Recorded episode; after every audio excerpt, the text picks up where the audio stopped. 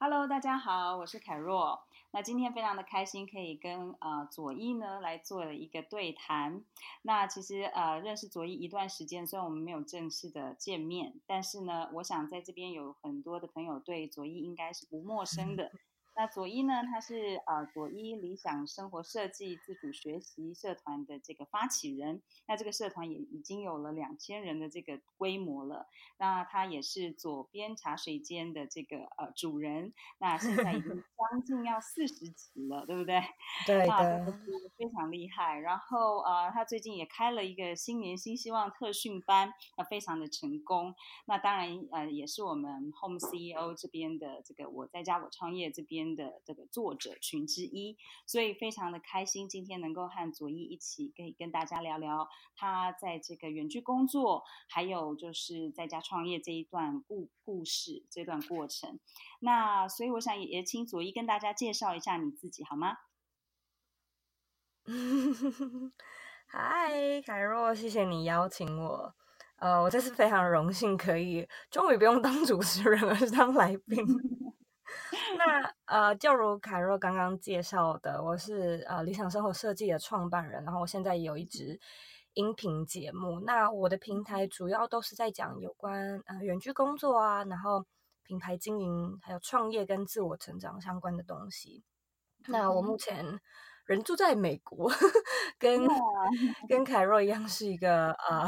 远嫁国外的台湾女子。然后我现在人住 在洛杉矶这边。嗯、呃，我大部分的时间都是呃，应该说所有的时间啦，我都是在家工作。那我以前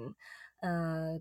都是在外商公司当他们的海外职员，就是我的公司可能是韩国的，那我可能会经常去韩国出差啊。后来我嫁过来之后，我就没有办法那么常去韩国，所以我就开始成为一个远端职员。那大概是八个月前吧，还是半年前的二零一八年的时候，我就开始觉得。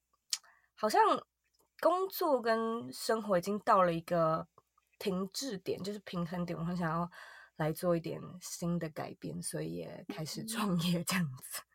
呀，太棒了！那就像左一讲的，他在美国，然后我在德国，那我们跟台湾的朋友在聊天，所以呢，其实这个。这世界真的是越来越平了，然后不过还是有时区差异的问题啦，所以我们调了这个时间调的非常的久。现在是左一刚起床，嗯、那是我这边已经晚了五六点。对，那他说我觉得我的声音还没有很醒的听，可以发声练习一下。对，对，台湾的朋友现在已经是睡觉了吧？那不过我们到时候呢，之后剪接之后会再给大家就是这个完整的录音这样子。那想请问一下佐伊，当初你怎么会走上远距工作这条路？因为你刚才有提到说你为韩国的公司工作嘛，那一开始的时候你怎么会想要去找一个呃不是台湾的公司工作呢？嗯，我在大学毕业的时候，就是大概大三的时候，是我呃开始知道远距工作、远端工作这样的一个生活形态，就是在家工作这样子。那那时候我大三，所以我不太知道我可以 找到什么样的远距工作。嗯，但是呃，因为那时候还是学生，然后自己又非常爱旅行，所以我就开始跟大家一样经营 YouTube，然后呢做一些影片啊，写一些旅游的文章。然后呃，其实我大学一毕业我就有计划，呃，那时候大四的最后一年，我就是开始尝试给自己有点像是最后一次机会去办公室工作。那那时候的办公室是在纽约。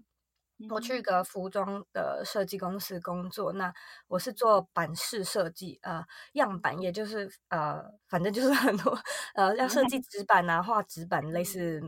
呃，就是有被地点限制的工作，因为所有的工具、人台啊、器材啊、裁裁缝机啊，都在那个地点，都在工作室，所以也必须要去。那呃，那时候我就想说，我还是对服装挺感兴趣的。那到底是因为？呃，我对这件事情没有兴趣，还是我是只是受到环境影响，然后觉得说，呃，地点被限制很不舒服，就几点要起床，几点要打卡，然后要一直待在那个空间这样子。所以我就想说，那我就试一个我还是很感兴趣的工作好了。然后试了一阵子，就真的发现，哎，好像是。就我真的很不喜欢 被被压缩在那种空间很狭小的、嗯、的大楼里面，就是办公大楼。然后纽约可能就是高楼又很高，就是你真的很难看到天空。然后你看下去 都是路人，那路人都像小蚂蚁一样。然后我就觉得，天啊，我就是被这个城市 快要吞噬了。反正我就有很多很多的内心戏，然后就觉得，嗯，我要。找到一个可以不受地点限制，就是至少就算没有全部，也也要是一半可以。例如说一个礼拜进公司三天啊，这样子，然后可以两天在家工作之类的。然后很幸运的呢，呃，因为我在呃大三就开始旅行了，然后我我去了很多很多很多地点，然后我都是做背包客，就我可能还有去过呃斯里兰卡啊，或者那种印尼就比较冷门的一些景点，然后。后来我大学一毕业，我就回到台湾，然后我就开始要去找工作的时候，我就呃类似被人家介绍到呃一个旅行的新创公司，因为那间公司刚好在找人，然后他们就跟我说，就是他们的工作模式就正好是这样子的。一半远端，然后可能有的时候重要的事情要到公司开会嘛，或者跟其他人一起企划、一起讨论。然后我那时候就觉得，哇，这真的是一个天上掉下来的礼物，就是 宇宙听到我的，听到我的祈祷了，所以给了我这样的一 个机会。然后那那间公司是台湾的公司，所以我在做那边也做了一阵子。那后来那个韩国的公司。其实我是在台湾这个 local 端找到的，而且是超级无敌 local 的 PTT 乡民版找到的。Oh, 然后那时候，oh. 对，那时候刚好是呃韩国那边派了一个台湾的呃主管，也就是我我之前的主管，然后呃、mm. 请他就是当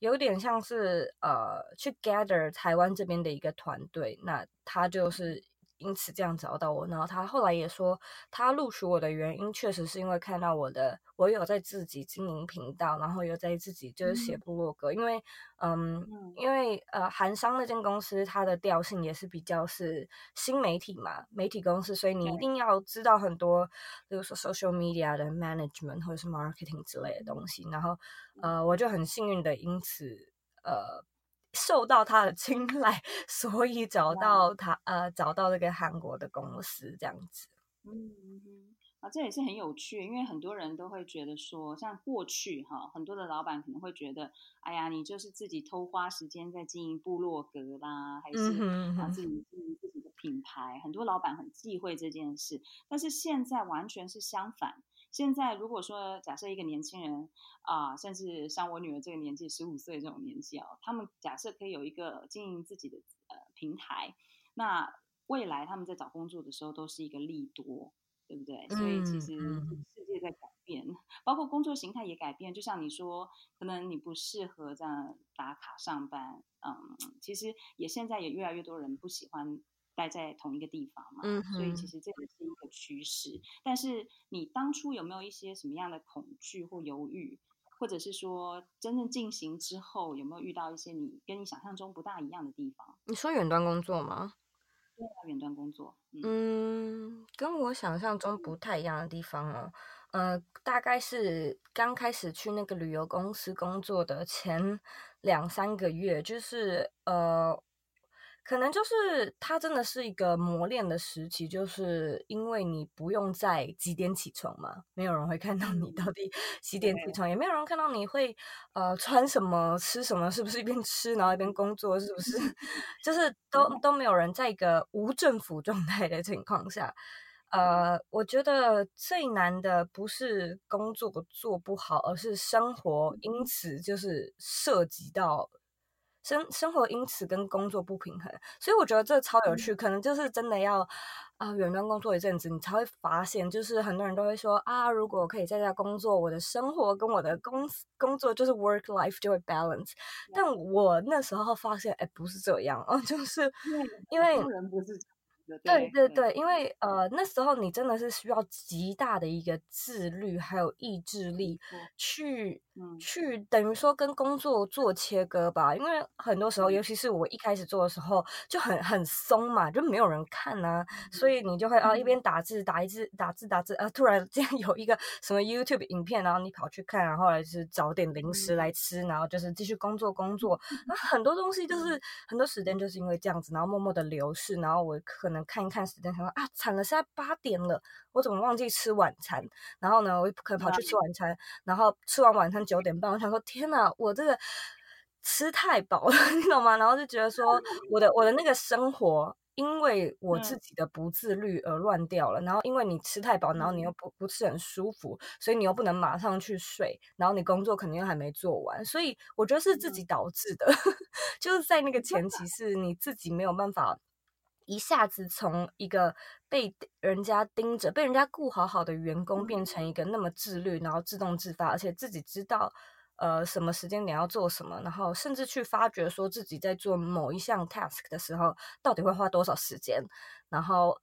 因此要怎么样去安排哪些事情该先做，哪些事情就是比较耗脑，哪些事情比较呃简单。所以我觉得他是需要花一点时间去摸索，有点像是在认识自己吧。就是像现在，我就非常非常的知道，说我做哪些事情很快，我做哪些事情很慢，然后我比较擅长哪些事情。但在那个前期，就是会有一一个一个时期是非常爆炸，那生活就会整个乱掉，因为你自己的不自律。啊，没错，对，我身边也很多，就是、嗯、呃远距工作的，不管是。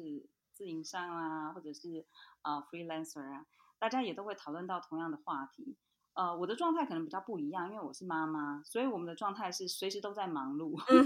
所以有的时候感觉到就是说，呃，要在生活跟工作之间做平衡啊。其实最最简单的方式当然是固定时间，比如说几点到几点上班，还是怎么样。但是其实对在家工作的人来说，有的时候不大容易，对不对？对啊，其实有的时候你必须要。对，要要自己去抓到一个一个节奏，但是也要有很强的自律。嗯、那如果说在你一开始的时候，那时候你说帮韩国公司工作，然后之后又有一些旅游的这些规划，但是你后来选择了理想生活这个主题，那你当时是怎么样选择这个主题的？理想生活这个主题哦，我觉得。呃，好像就只是一个心里的一个意念，就觉得说，为什么都没有人在讨论这个主题？就是你可能会讲梦想啊，然后你会讲说生活啊，你会讲说追梦啊，但是呃，我觉得他们那种也不是应应该怎么说？就是我觉得呃，市面上在讨论的那种东西，它比较空泛，就是它没有实际的那种 step by step 的的 blueprint 或者是 guideline 去告诉你说。你到底要怎么做才才知呃才能去打造一个理想的生活？而且你的理想生活到底是什么？因为很多人不知道，或甚至是很多人就是会会一直在改变。那我觉得每一个人在每个阶段理想生活的那个目标都会不一样，所以很多人会因此觉得说哈，那那我不知道，而且我变来变去，我是不是完全不晓得我的热情在哪？那该怎么办？其实我觉得也真的完全不是这样子，因为像。呃，我现在假设以我现在的生活来说好了，我现在生活啊，搞不好是我国高中的时候的一个理想生活。就是我国高中的时候就理想啊，我非常的想要远端工作，我甚至想要出国，然后我想要定居在海外。那我现在达到了啊，所以难道我的理想生活因此就停止了吗？所以当你到了另外一个阶段的时候，你会有另外一种对人生的向往，可是那就重新来过，你就完全。你就会有点不太知道，那下一步我应该要做出什么样的实际行动。所以我觉得理想生活它是在教育上比较欠缺的一块，因为在台湾的教育，可能亚洲的教育都是，就是我们比较会给予幸福一个既有的定义，就是说。你只要这样做，你就可以通往幸福的道路。然后，如果说我们可能开始有一些提出其他的提议啊，就说，哎，那我想做这个，那我想做这个，然后可能前人啊、前辈就会说，不要这样做，这个不是通往幸福的道路。所以，我们不太会去问孩子，或者是去问学生说，你为什么想要选这条？你为什么认为幸福是这个？那你为什么想要选这条路？那如果你想要去这条路的话，你知道要怎么去吗？你有什么办法？就你的解决方案是什么？所以我们从来不会去问人家说：“好，你今天想要做这个，那你打算怎么做？”而是直接的告诉人家说：“你不要去做啊！”就是这个为什么要试？这个又不会通往成功。所以我觉得在这样的教育上面是非常需要改革的。那我自己就是想了一想，就觉得。也不知道名字要取什么，所以那那就那就说理想生活好了。嗯哼，对，因为这个话题其实也是大家出了社会，特别是吧，可能很多人开始会关心这个话题。就像你说嘛，从小到大，可能大家就一直觉得说，国中念了念高中，念高中念了念大学，然后之后好像就应该要有理想生活。但是大部分人也发现，其实并不一定是这样，而且每个人的理想生活都不一样嘛。嗯对不对？那所以其实这个主题真的是非常的有趣，而且也吸引了很多。我发现就是在呃追踪你的人，很多都是呃其实也都有一很多的等于说自我的能力，但是他们可能在生活上面，他们也觉得说，哎，为什么我拥有了这些学历或能力，甚至有自己的事业，但是我还是觉得自己离理想的生活有一段距离。所以我觉得这也是蛮好的，就是可以聚集大家做这样的一个讨论。嗯，那而且我也发现，就是你在。个人品牌上面的同整，包括说你在那个 Podcast，还有就是网站啊、脸书啊、社团文章，其实你都有很一致的风格跟主题的规划。那其实我想，这或许跟你喜欢设计有关系，就是你好像设计在 然后让人家非常的有识别性这样子。那请问一下，你当初的时候是想清楚了才去做呢，还是说你是呃怎么样的一个思考脉络？嗯嗯、呃，我会说，我大概百分之六十五是思考清楚了，然后百分之三十五是不知道，所以先做了再说。所以呃，就像你刚刚说的嘛，因为我一直都是视觉设计师，所以呃，如果说以只谈论外观的话，就是我很知道哦，品牌的色调啊，应该要怎么去配啊，或者是一个品牌识别性。例如说，我的主题色可能是一蓝一粉嘛，就可能有理性也有感性啊，就反正反正这种东西就是背后的一些 nitty gritty。但是呃，如果你说呃规划上的同整，就是我在一开始的时候啊。我有写下一个表单，然后那个表单上面我有各列下各种的平台，例如说 Podcast、YouTube、网站、呃，脸书的粉丝专业、脸书的社团，然后 Instagram 或者是其他的 Medium，然后我就全部列下来，然后我就去看，呃，这样的平台的呃调性到底是什么，然后我要在哪个平台上呃出现，还有哪一个是最重要的。然后哪一个只是次要？然后这个功这个平台功能是什么？因为我觉得很多人可能在一开始的时候会很多都想试试看，然后就会忙到一个不可开交。那我这个错误呢，以前也犯过，就是我之前很想要经营一个旅游部落格，就是再再经营的更好，但是我的那个平台有点太 spread out，就是太散了。导致我没有一个主力，然后这这一回我就知道了，所以我就呃把它摊开来，然后我就去看说哪一个应该是我的主力，就是应该要放最最最大的核心在上面。所以后来我决定是自己架网站，因为我觉得。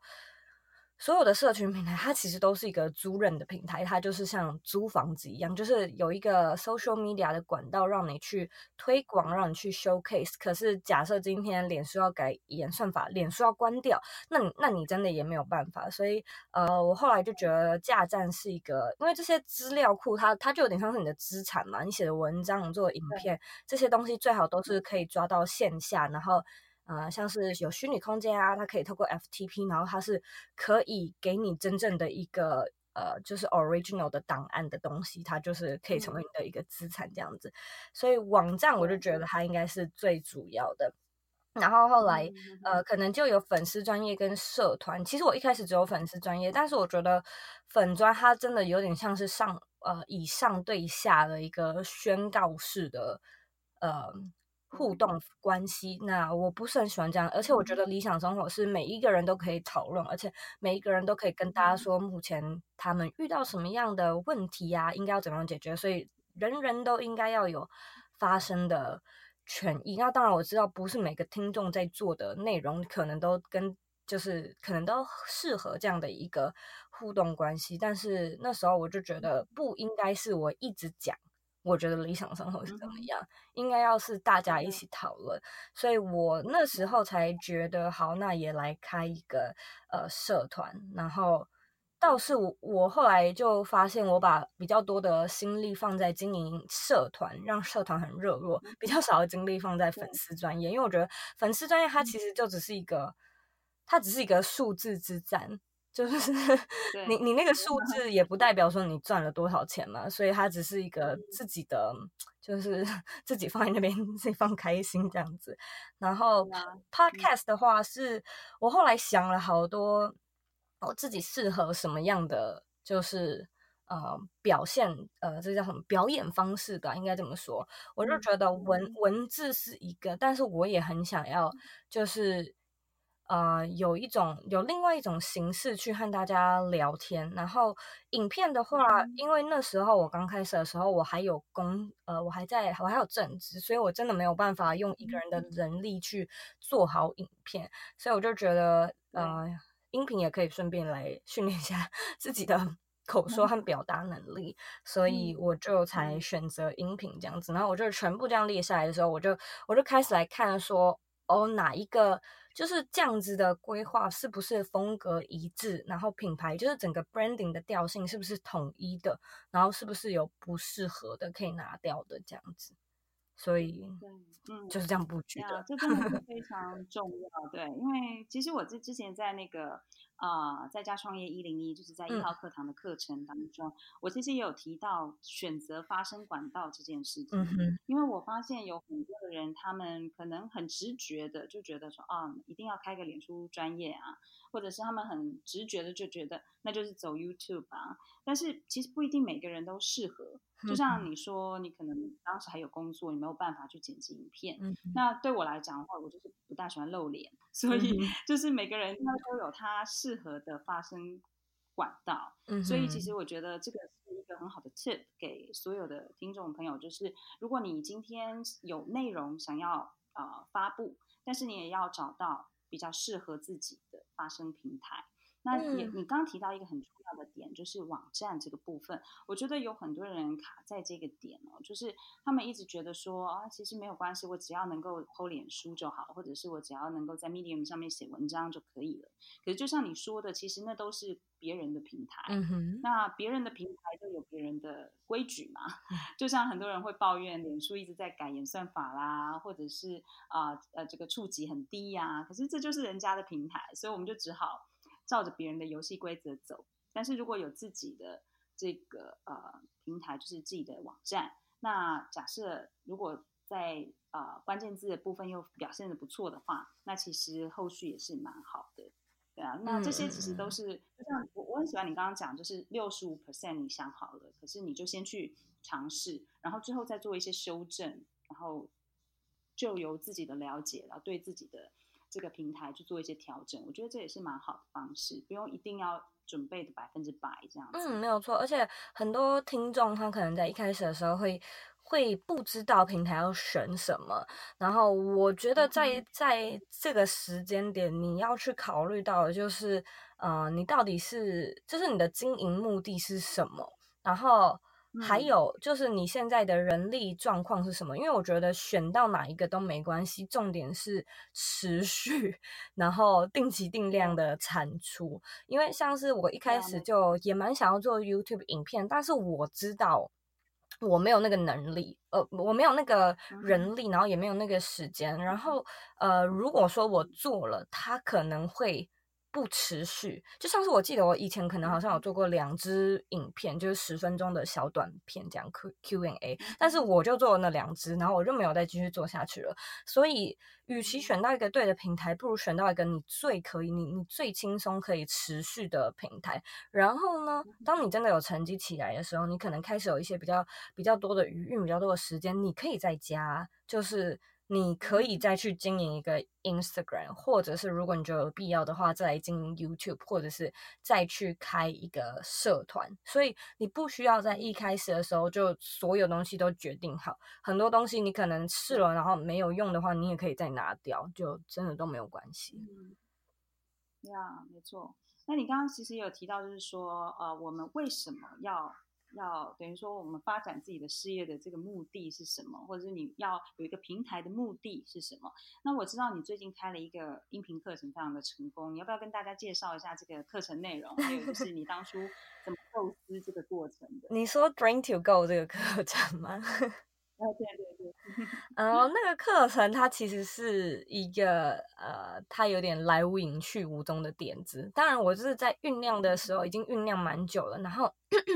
我开始从我一开始经营，然后到呃十一月，所以可能已经快要半年的时间点，哎，五个多月。然后我就开始发现很多社团里面的人呢、啊，他们有两种。呃，两大类的状况。第一大类就是，呃，他们不太知道自己要什么，就是就是真的不太知道，然后因此也不太知道要怎么样去规划接下来的一些，可能可能就是生涯计划，或者是说想要做一些突破啊之类的。因为我觉得大家对于理想的生活，很多时候会是卡在工作跟金钱嘛，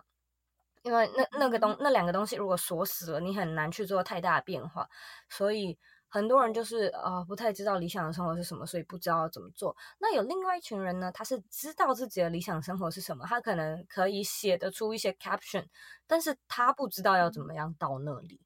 所以有这两类的人，我就发现这两类的人，他们其实有一点点像是他们缺乏呃设计思考的的一个思维，就是因为可能我之前设计系毕业，所以我知道。呃，你在做一个什么人生设计的时候啊，它真的很像，很像是设计一个产品，然后只是只是你是为自己设计，设计给自己。然后如果说不是学工业设计啊、商业或商品设计的人，可能就会完全不懂嘛。然后我就是尽量的想要把这样的一个概念告诉你说，哦，你要怎么样去察觉自己的生活怎么了，然后怎么了之后你知道了，那你要怎么样去做改变？然后你要怎么样去设计不同的人生规划？例如说从，从呃一整天的行程开始嘛，你可能以前都睡到早上八点，现在能不能睡到早上七点？然后开始在那一小时内，就是做一点呃灌溉一些对你的脑子有用的 material 之类的。然后你可能还要设计三个，就是你要去尝试嘛，因为我们做产品设计不可能只设计一个 prototype，而且你通常只设计一个你的。就是它的那个延展性会会被缩小，然后很多时候你设计了一个，然后去测试，结果发现失败。所以，嗯、呃，我就是一直在想说，呃，如果 我又直接讲说，我来教你怎么做产品设计，设计你的人生，这样子好像有点人家会没有办法 get 到这跟他们有什么关系。所以那时候刚好是要年底了。嗯，所以我就想说，新年新希望可能是一个包装的手法，因为那个时候就是那个时间点在讨论的事情嘛。然后，嗯，我就想说，能不能用这个这个方式，然后包装？可是那就是里面其实是在讲很多，例如说，呃，design thinking，或者是有点像是 project management 的内容。然后，可是，可是新年新希望又感觉是每一个人都可以参加的，所以我就是用那个手法来包装，然后把它变成，呃，我记得是六，对，六个大单元的课程这样子。嗯哼嗯嗯，那到现在参与的人数有多少？哇哇，这个很巧，因为总共刚刚好有一百人上课。嗯，好，蛮酷的。嗯。对啊，那你第一次开课就能够有这样的成绩，真的是还不错。然后，而且就是说，感觉上就是大家也挺有收获的，我有看到一些 feedback。那呃，你觉得如果说有些朋友，假设嗯、他也是开始要有自己的品牌，然后他也开始想要往开课这条路走，那你会给他们什么样的建议呢？嗯，我觉得一开始的调查方面很重要，然后。调查就是所谓的，你真的要确定有有这个市场，你就算嗯，你就算不知道这个市场，你也至少要有观众。所以呃，其实我会有这样的成绩，是因为我累积了至少半年，而且这半年我每我几乎每一天都 show up，然后我每一个礼拜都至少会有两种新的产品、新的内容的产生嘛，就是文章跟呃音频，然后。呃，通常如果说有粉丝来回呃回应啊，或者是问问题的话，我也是有有答有问必应，有问必答。对，然后呃，所以我觉得这个这段关系的建立 是建立在一个信任感上面。所以呃，假设你今天是 才刚开始，然后还没有太多粉丝的人，我建议你先去。找到一个市场，因为这样的市场它不一定要是你的粉丝嘛，只是你要去先去确定说有人会真的想要买你提供的这个产品。那如果说是另外一群人，是你已经有跟你的粉丝就是玩闹了好一段时间，然后他们也认识你了，然后你已经知道他们想要什么了，那你可以去做在这个地方做尝试，然后去验证一下你的 idea 到底是不是呃可行的。所以我觉得有两种方式，嗯。嗯，呀，其实你刚刚讲到这个，就是我们在商业上常常讲到的产品与市场媒合，嗯，因为其实就是很多人他有很好的 idea，可是他不一定知道到底这个市场需不需要。但是我觉得你做了一个很聪明的方式，就是你先从就是呃社团这边开始，然后就像你说的，你真的是一个非常。认真就是产出也好，回答也好，回应你，让大家可以感觉到你永远都在那里。虽然你在美国，但是。那这个其实是非常重要的事情。其实，在我呃大概三年多前、四年前，差不多开始写文章的时候，其实那个时候也是我大概两三天就写一篇，两三天就写一篇，不一定每篇都很好，但是就是就一直写。等到呃。也后来开始有粉丝专业，然后开始有一些互动，也是像你所说，每一个留言我几乎都会亲自去回。那个时候人数还没有那么多的时候，嗯哼，那我就发现，其实这样累积一年下来，其实也超过一百篇的文章，嗯、然后呃也会有很多的人，他是很固定的在呃追踪，所以其实之后要做很多事情的时候是稍微容易多了。嗯，嗯，那后面不管是你要销售产品啊，你要销售课程啊，啊、呃、卖书啊，或者是甚至办活动啊，其实这些都是你的这个铁粉，真的。所以我觉得这个好好的经营其实是很重要的。而且我也发现，就是说，其实有的时候我们都会想要啊，自己可以有一个社团，可是社团不一定都像左一的社团都红红火火的。但是我们也可以从参与别人的社团里头。去呃抓到一些诀窍，比如说像我知道你就在远距工作的这个社团里头，其实你也挺活跃的。嗯，那我觉得这个是很好的一个方式，就是说你不要说好像到别人家的社团你就只当潜水客，嗯、而是也可以帮忙回答问题呀、或者是可以有一些的互动，我觉得这也是挺好。方式，嗯，其实我真的觉得，尤其我现在人又在美国，我深深的体会到，有的时候你在参加一些线上的社团啊，连书的社团，它真的跟你去参加线下的社团是一模一样的道理。因为你可能在台湾有机会去参加很多的 workshop，或者是去听讲座，可是有的时候啊，讲者讲完了，他可能会问说：“请问台下有没有什么 Q？” 就想要问，然后很多人他可能就是潜水客，他可能也不会提问，然后。后呃，就等于说你没有一个记忆点去让人家记住你是谁，你就是来了，然后你就飘走。所以这个这个情况，尤其我现在人又不能直接在线下跟大家互动的话，我觉得在社团上 show up 就是一个方法，而且你也不用，就是你也不用觉得说压力很大啊，只是可能有时候聊聊天啊，跟人家交交朋友也不错。但重点还是。你愿不愿意做多做那一步？因为我知道有时候多做那一步会觉得有点麻烦嘛，或者是啊，好浪费时间呢。可是有时候就是因为你这样子的一个多做，然后你会多了很多，它就有点像是补偿定律吧。就是你先给，然后你一定会获得一些你可能意想不到的收获。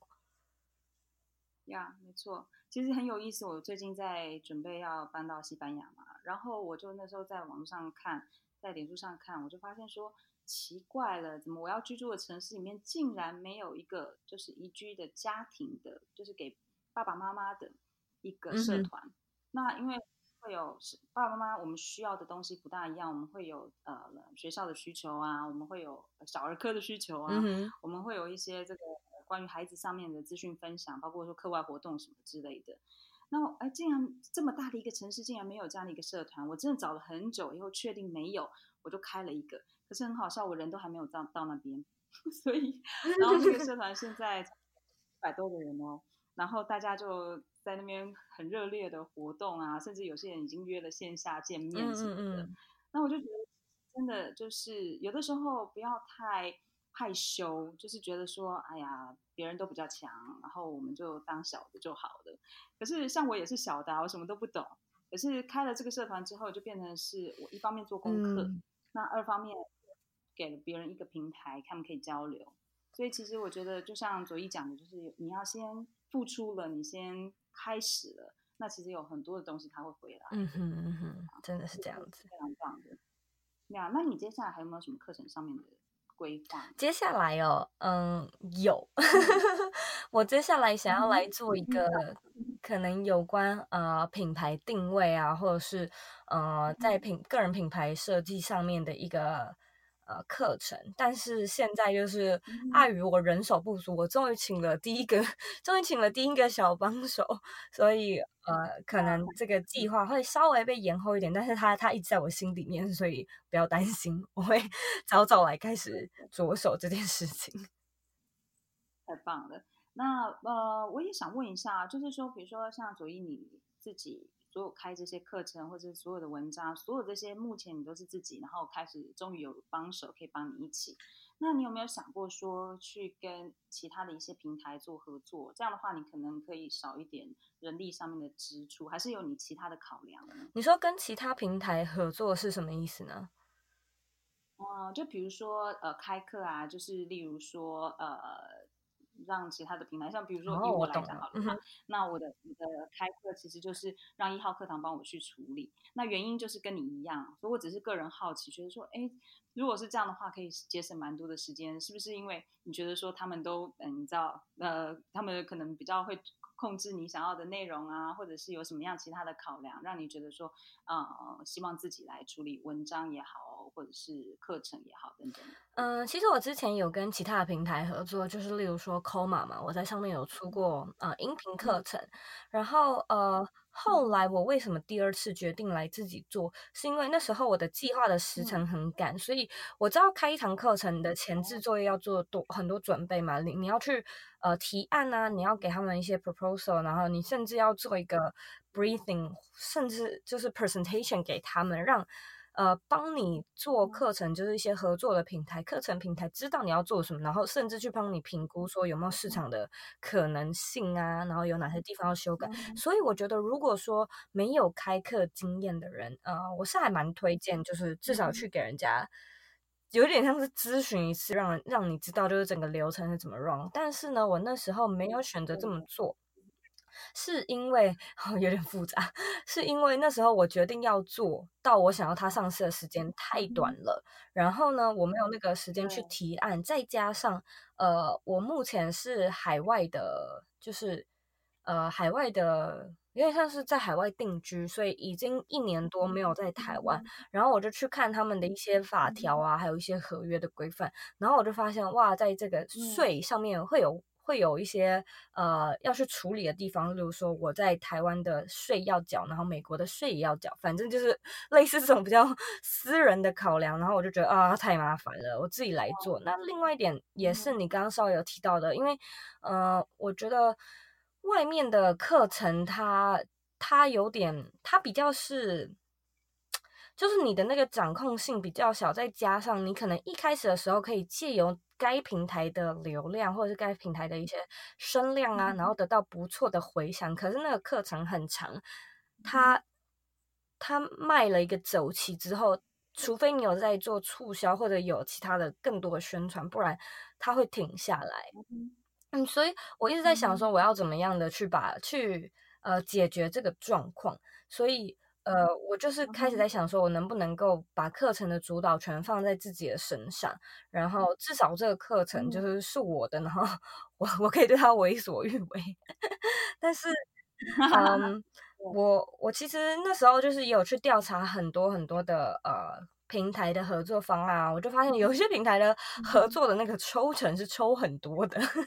就是你你赚你赚五十，他们抽五十，那你赚八十，他们抽二十，还是还是反过来之类的。所以我就想说，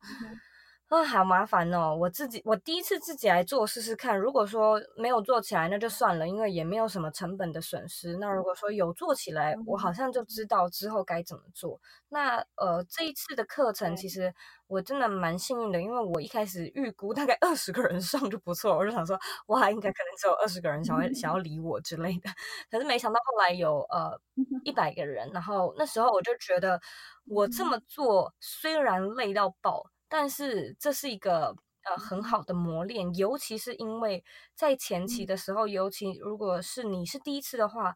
我不建议，除非说你有这个资金，因为我现在可能没有这个资金嘛，所以我就完全不想要把资金砸在请人家帮我做，就是我会觉得说这是一个没有被验证过的产品，你根本卖都没有卖过，然后。呃，我不想要在一开始的时候，就是我想要从很小的地方开始，然后我不想要一开始的时候就砸这么多钱，然后让他，因为我觉得在。这是你的课程的话，你其实只要内容是够扎实，你的内容够好，那你的呈现方式可能很阳春，像我一样，就是做的很阳春，然后呈现的平台还是在脸书的一个私密社团，所以我觉得这个东西呀、啊，你一开始做的时候，重点是要看有没有人会买单。然后很多人可能会卡在说，呃，我做的课程不好，呃，不好看啊，没有字幕啊，然后也没有特效啊。其实我的也完全没有，但重点还是有人上。所以我觉得这个东西，你最后你你之后可以再 upgrade，然后你的团员或者是旧的旧的学生，你会看到，呃，例如说，哎，这个课程 就是影片的质量变好了，或者是特效变多，哎，开始有字幕，所以你是可以 upgrade，但是在一开始的时候，你根本就不知道这个东西会不会有人买。所以我觉得不要太一开始一头栽进，就是 我觉得这个在风险管理上，我是我是比较偏向喜欢小心一点，然后试试看，有的话我们就再让它变好，那没有的话我们就来检讨，至少也不是一个大失血这样子。对，没错，对，其实我也跟你一样，我也是风险管控。嗯嗯嗯，因为我觉得很多 人呢、啊，就是很多的人他会来问我说。呃，你为什么就是要我不敢跨出舒适圈？然后呃，我觉得很害怕，然后我没有这些勇气，应该怎么办？所以我觉得，当有人来这个问我这个问题啊，我都会回答他说：“你去思考一个最惨的状况嘛，惨到一个不行，没有办法再更惨的状况是什么？然后你写下来。”然后你再去想一个，如果你不做会发生什么样的状况？因为很多人都会想到那个很惨的状况，所以就不敢做嘛。然后，但是他们没有办法想到，如果说他们做呃不做会发生什么样的状况。然后，当你两个都知道了，你就会呃开始想说，好，那我知道，如果我不做的话呢，我的生活可能会一模一样，我的生活会停滞，我还是帮别人工作，我没有办法有自己的事业。但是我还是觉得那个最惨的状况很惨啊，应该要怎么办？然后我就会建议他们说，那。你就要去想办法避免这个状况发生。例如以我来说好了，我就会觉得很惨很惨的状况就是破产嘛，就是把钱所有都都那个投入进去，然后就没有钱了。所以对我来说，我就知道这是一个我最在意的事情，因为我不想要它影响到我的基本的生活需求，所以我就会在钱的部分非常的小心，然后包含我一开始去设计的一个 landing page 的平台，还有购客的平台，其实都是零元的。就是那种有那种免费的平台，我也是去找，因为当你可以做到最小的就是风险，然后去呃避险的话，其实你就不会那么害怕了。所以找到最让你最害怕的那个点，那你通常就可以去设计一套怎么样避免的方式。你好，没错，其实很多人他其实是被吓坏了。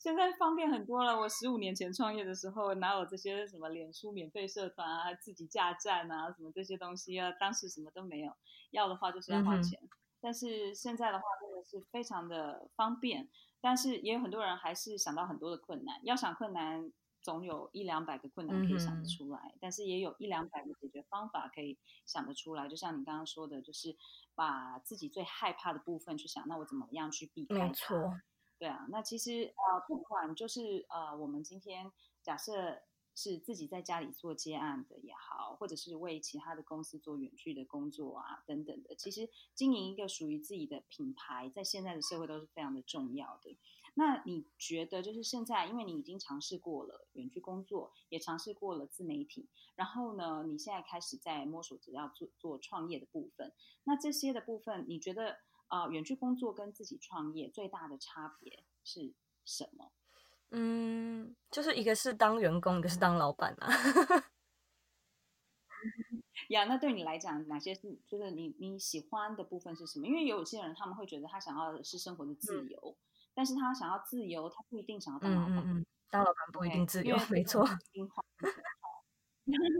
对，有些人他可能想要找一个自由自在的工作，但是他其实是啊、呃，就就我所认识的，尤其在欧洲这边非常多的人，他其实是有三四个老板，那他就是接案子，嗯、因为他也不想，他觉得啊、呃、自己创业，他反而觉得。啊、呃，不一定那么自由，这样，所以就是我想要问问说，那佐伊对你来讲呢？你认为是自己创业自由呢，还是为别人工作但是远距工作自由？嗯，我自己如果问我的话，我是偏好自己创业的，因为我觉得，如果说你是一个很有团队情感的人啊，然后你想要在这方面取得自由，那远距工作确实是很适合你。但是我觉得我一直是一个非常 有自己主见的人，就是我很喜欢自己做决定，然后呃去张罗一切的事情。所以尽管创业它真的不是最自由的，可是我觉得在思想上面是，因为假设你今天做一个工作，然后你非常非常认同你公司的一切的理念，他们跟你说什么，你都觉得哇太棒了，我是公司的一份子。那如果说你觉得在那样的情况下，你非常的开心，而且你可以获得你想要的地点自由、工作时间自由，那我觉得你可以继续在这样的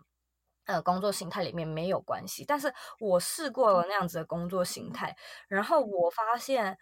呃，我觉得一开始 尤尤其是我从很蛮年轻的时候就开始工作，那我是坐办公室，所以我体会到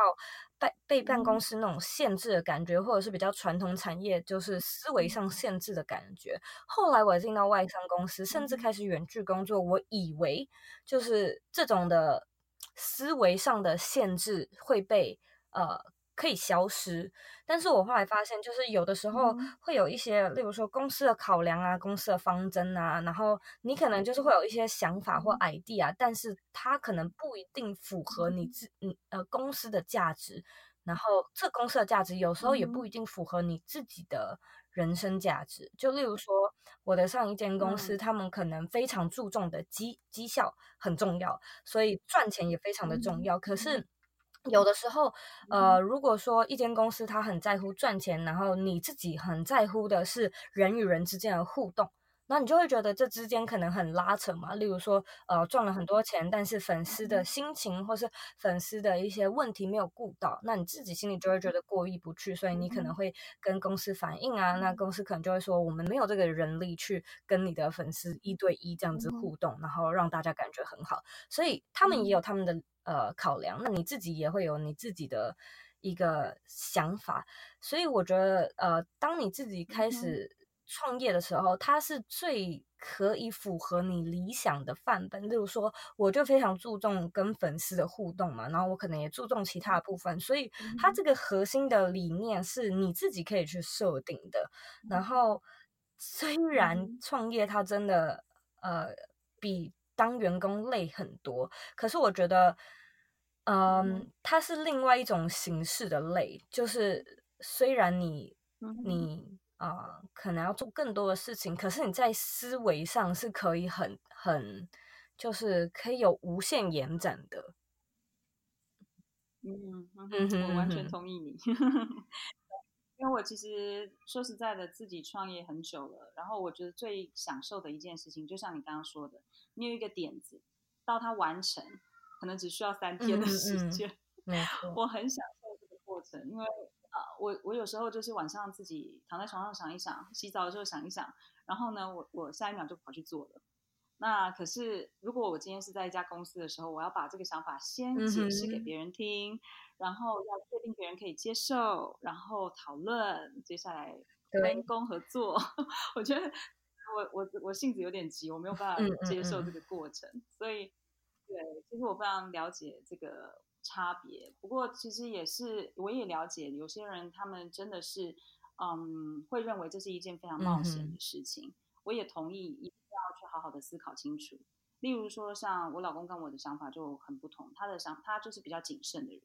当然他也创业了，但是他呃他的想法就会先要把所有的事情都规划好，然后才去进行。所以其实我觉得这个就是真的要找到适合自己的一条路。嗯、那对你来讲啊，现在开始创业了，那你对你的事业有什么样子的愿景或者是期望？接下来至少一年的时间，你觉得你想要发展？成什么样子啊？不好意思，你刚刚那边有稍微一点点断掉，你可以再问一次吗？嗯，听见了。好，就是接下来的话，你对你自己的事业有什么样子的愿景跟期望？我对我自己的事业愿景哦，然后你刚刚说一年后吗？嗯，对啊，比如说在这接下来的一年，你有什么样的计划想要去完成？嗯，其实我很想要开一堂比较呃 signature 的课程，就是比较是一个。你的一个 major 商品的课程，然后之前那个 Dream to Go 啊，其实我觉得它有点像是我在测试水温，所以我很想要知道。呃，行销流程要怎么走，然后课程设计要怎么做，就是我很喜欢自己做一次，然后然后来检讨之后的心得这样子。所以那个课程我现在，你的最小对对对，所以那个课程现在我就是先呃把它收起来，因为那时候本来就预计卖到农历过年嘛，就新年新希望，现在已经不不行了，所以那时候。那每年对对对，所以我就想说，它可不可以成为一个每年在那个时间点都可以拿出来的一次，然后每一年都让它更好。然后这个是一个想法。那另外一个可能就是我刚刚说到的一个品牌的设计啊，或者是那个类似像创业还有那种 branding 之类的课程，就是也在计划中。然后我其实，嗯、呃，我对我的事业有很大的想象，就是很多东西我都觉得很可以尝试，但是我也有一个。呃，大目标就是我有一个想要成为的模样，例如说，我希望之后啊可以做到呃，可能教育上的改革啊，或者是用这样的一个坊间的类似学院或者是机构去帮助更多人，或者是弥补呃台湾教育可能比较缺失的地方。所以有很多很多的想象，我觉得未来一年可能也会做很多新的尝试。嗯，太好了。期待哦！如果说有什么新的发展，我们这边一定会告告诉大家。好，后康会放心。那接下来的话，你还是会在美国定居吗？呃，是没错啊，因为就是先生就在这。OK，对，那你喜不喜欢你现在的生活，或者是有没有什么地方你觉得还要再？呃，我觉得生活上，因为嗯，其实我刚来美国的时候，真的蛮。蛮蛮 isolated，就是我都一个人，我就只认识我老公，然后我在这边完全没有来过洛杉矶，我也没有朋友，然后我又在家工作，所以一开始的时候我很。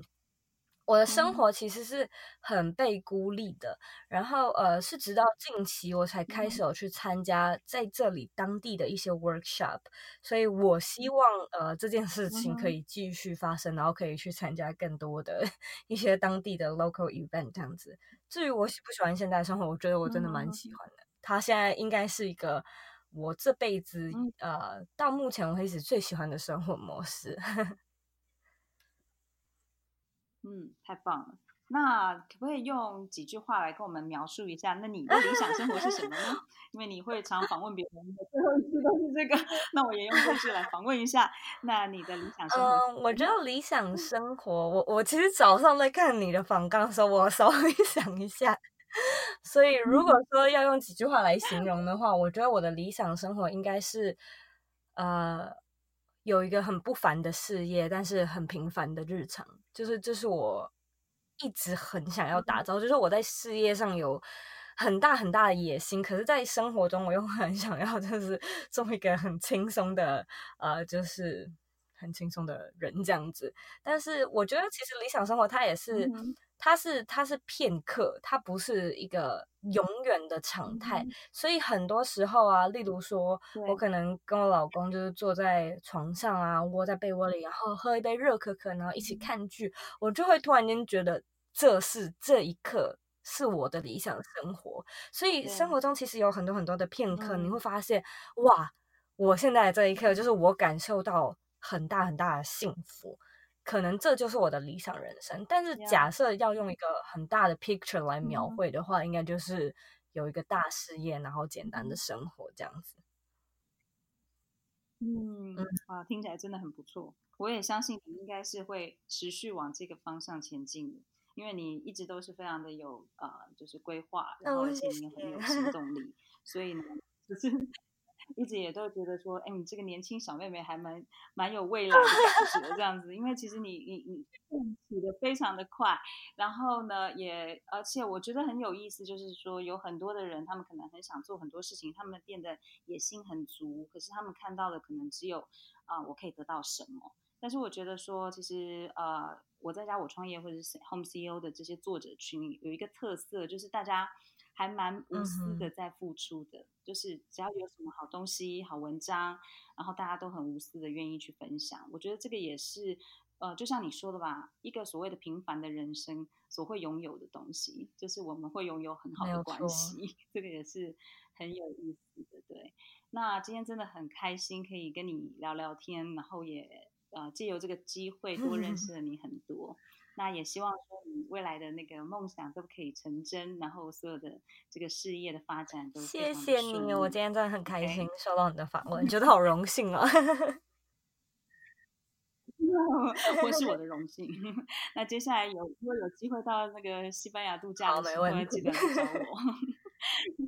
我应该也会有机会到西岸去走走。那、oh. 我明年就会去东岸，但是呃，可能过一阵子会去西西岸走走。没问题，来找我，我急需要与人类互动。真的、哦？那多生几个小孩好了。我觉得这种就有点太大的 commitment 了，算了。生六个，你就每天都在跟我。好好享受一下，真的，挺好的。对，有没有觉得姐姐有点酸的感觉？累了，姐姐今天辛苦工作一整天，还要照顾小孩。周末的时间要互 动很多。好了，那今天真的很开心，希望说接下来有时间的话，就更轻松的可以再多聊一点呃我们私人的事情。那就等到下一次的时候，没问题，再多聊聊天。OK，好，谢谢，谢谢佐伊，拜拜，拜拜，谢谢，拜拜。